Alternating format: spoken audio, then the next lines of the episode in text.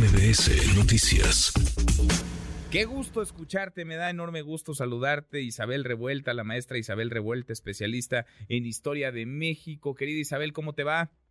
Hola Manuel, muy bien, muchísimas gracias, encantada de platicar contigo y con tus radioescuchas. Al contrario, muchas gracias. ¿Qué estamos hoy conmemorando, Isabel? ¿Qué estamos hoy festejando? ¿Qué es esto del grito? ¿Es el inicio? ¿Realmente lo podemos considerar así? ¿Del inicio de qué? ¿De la independencia? ¿El inicio de la fractura, de la fisura, de las diferencias que había en la Nueva España? ¿El inicio de qué? Exacto, lo dices muy bien porque efectivamente hay que cuestionarnos, hay que situarnos. Yo siempre he dicho que la historia es este gran hilo conductor donde tenemos que entender más allá de la fecha a rajatabla el proceso de donde viene. Y en este caso el proceso es largo, 300 años de virreinato. Hablemos hoy de lo que fue Nueva España, hablemos hoy justamente de ese laboratorio, no nada más eh, biológico con el mestizaje, mestizaje, sino también ese laboratorio cultural sincrético que además había dado ya el resultado de unas personas como los mexicanos, un pueblo completo y con economía y política muy particular. Entonces no podemos extirpar el hecho de que hemos sido más tiempo virreinato que México independiente. Eso es muy interesante. Pero ¿qué le pasaban a esos mexicanos, a esos novohispanos, ya casi para ser mexicanos, justamente una noche como hoy, en 1810, pues que se había resquebrajado una forma de gobierno, que ya habíamos encontrado que los vientos de cambio no nada más venían de España, sino también de acá. Entonces no podemos dejar de hablar, Manuel, pues de la expulsión de los jesuitas, que impacta profundamente a esa sociedad novohispana, no nada más porque todos tenían un pariente jesuita y eran los que tenían también las escuelas sino fueron los que le dan arraigo, los que empiezan a tomar nota y hacer toda, todo el registro, no nada más histórico, sino de plantas, biológico, de la gente, de la geografía de esto que ya era México. Entonces, cuando los Borbones deciden cortar a rajatabla, lo que empieza a salir aquí es una nacionalidad. Mm. Y empieza esa nacionalidad a efervecer. Esa, esa efervescencia lleva entonces a lo que eh, conocemos eh, tradicionalmente como el eh, grito de independencia, como el inicio de la, de la lucha de independencia, que no sé si se planteó en aquel momento como eso, Isabel, como una independencia. Fíjate que para algunos sí, pero para otros efectivamente. Claro que el planteamiento es correcto, Manuel, porque era autonomía, buscaban mm.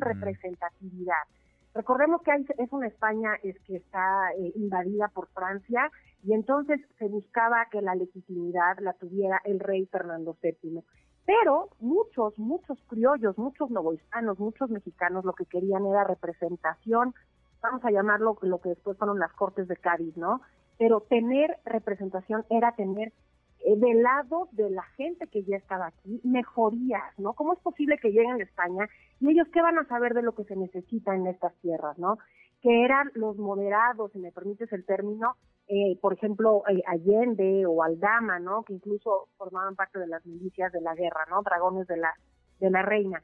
Pero lo que, lo que no podemos dejar de lado es que para algunos ya era necesaria la independencia. Entonces, cuando son descubiertos en esta conspiración, que está Josefa Ortiz, que están eh, los Aldama, que está Allende, y en este caso van a llamar a una persona que está completamente eh, molesta con la situación ya en el virreinato, que es Miguel Hidalgo y su familia. Entonces, bueno, las cosas se van dando increciendo minuto a minuto y va a terminar ya en esos 11, 9 meses que dura esta primera etapa de la, de la lucha de independencia, por decir, no, se rompe totalmente y ya no va a haber autonomía, lo que va a haber es una independencia. Pero son procesos que están eh, juntos uno del otro, pero hay que entender que algunos buscaban ser autónomos y al final sí se busca finalmente, eh, perdón, la redundancia, la independencia. Pero tardaremos 11 años, Manuel, en encontrarla. Casi, casi 12, Isabel. ¿Cómo, evoluciona, digamos? ¿Cómo es que, porque no se imagina, digamos, una batalla, una lucha de tanto tiempo? Me imagino que tuvo distintas intensidades, ¿no? En diferentes regiones del país. ¿Cómo, cómo evolucionó para mantener, pues, primero, esa pues esa batalla viva y después para encontrar esos liderazgos, porque eh, murió, bueno, asesinaron a Hidalgo, a Morelos, fueron cambiando, digamos, de, de, de mano la estafeta de quien encabezaba esta lucha. Exacto, y digamos la fuerza, la vorágine que se desató esta noche y que bueno, fue la madrugada del 16 de septiembre. Esa, esa vorágine, esa gente que no tenía más nada que perder, que incluso eh, Hidalgo sale eh, eh, en su parroquia, en Dolores, y al día siguiente era domingo, ya había gente poniendo sus puestos en la plaza. Allende le dice, no, aunque estemos descubiertos, hagámoslo de manera más ordenada. Y dice el cura Hidalgo, señores, somos perdidos, vamos a coger gachupines, viva Fernando VII. Y entonces sale a la plaza y se dirige a Totonilco y empieza una cantidad de gente, se levanta alrededor de cien mil personas ya para la batalla de Puente de, de Calderón, que bueno, no se puede entender que ya para tomar la Ciudad de México es ahí donde va a titubear. Ese es el gran momento de inflexión, ese es donde Allende dice, pero ya la tenemos, no sabemos la respuesta por qué Hidalgo no toma la ciudad, la ciudad de México.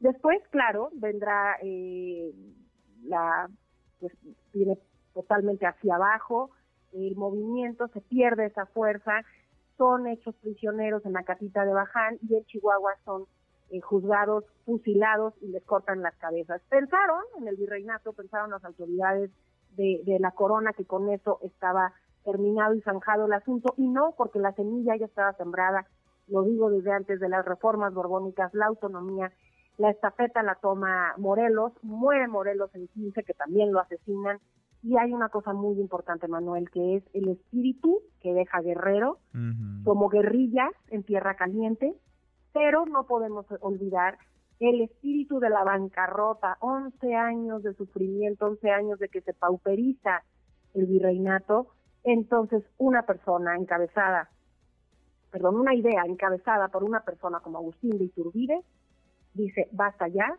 esto es otra cosa, vamos a independizarnos, busca a Guerrero, y entonces conocemos el final 1821, 27 de septiembre, que es la entrada del ejército trigarante, ¿no? Y ahí se consumará nuestra independencia 11 años después de lo que se inició esta noche. Qué, espléndido resumen nos has hecho, eh, Isabel, y qué, eh, con qué brevedad, pero con qué profundidad. Oye, em, ¿podríamos hablar de un padre de la patria? Se habla de que el padre de la patria es Miguel Hidalgo. ¿Podemos hablar de varios padres, ahora que enlistabas esos eh, nombres, esos grandes hombres y mujeres también que participaron? ¿Podemos hablar de varios padres de la patria? Pues mira, a mí me gusta mucho hablar de muchos mexicanos, mexicanas, muchos personajes de carne y hueso. Eh, quitémosles que sean héroes, sean padres o sean madres. Yo creo que una Leona Vicario aguerrida, tremenda, o una Josefa Ortiz, pues sobre ser madre de nadie, ¿no? De sus propios hijos. Lo que sí, estos emblemas, lo dices muy bien, es lo que buscamos los mexicanos, que, que quiénes fueron esos, bueno, pongámosles padres y es como nos, nos parece, pero lo que me parece importante recalcar hoy es que todos estos mexicanos hilaron en este proceso larguísimo de independencia, pero no olvidemos tampoco a Primo Verdad en 1808, ese primer levantamiento, o no olvidemos también esos primeros años tremendos para decidir qué íbamos a hacer, si república o monarquía todos ellos hemos sido mexicanos y hemos, eh, hemos bordado este lienzo enorme que tenemos hoy el gusto de festejar, que no siempre ha sido tan fácil eh, que lo hayamos tenido, ¿no? Pensemos en un, eh, una invasión norteamericana estadounidense en 1847, ¿no? Entonces, pues bueno, pues sí, padre también podría ser Agustín, padre podría ser Morelos, padre podría ser Allende, madres, todas las que te acabo de mencionar. Dejémoslo en mexicanos, todos mexicanos, con esa conciencia de hacer patria. Qué gusto escucharte, Isabel. Muchas gracias, gracias por estos minutos. Al contrario, Manuel, muchísimas gracias y conmemoremos, festejemos esto que es nuestro, que es nuestra gran nación. Sin duda, hagámoslo y con mucho orgullo. Gracias, eh, muchas gracias, Isabel. Es la maestra Isabel Revuelta, especialista en historia de México. Redes sociales para que siga en contacto: Twitter, Facebook y TikTok. M. López San Martín.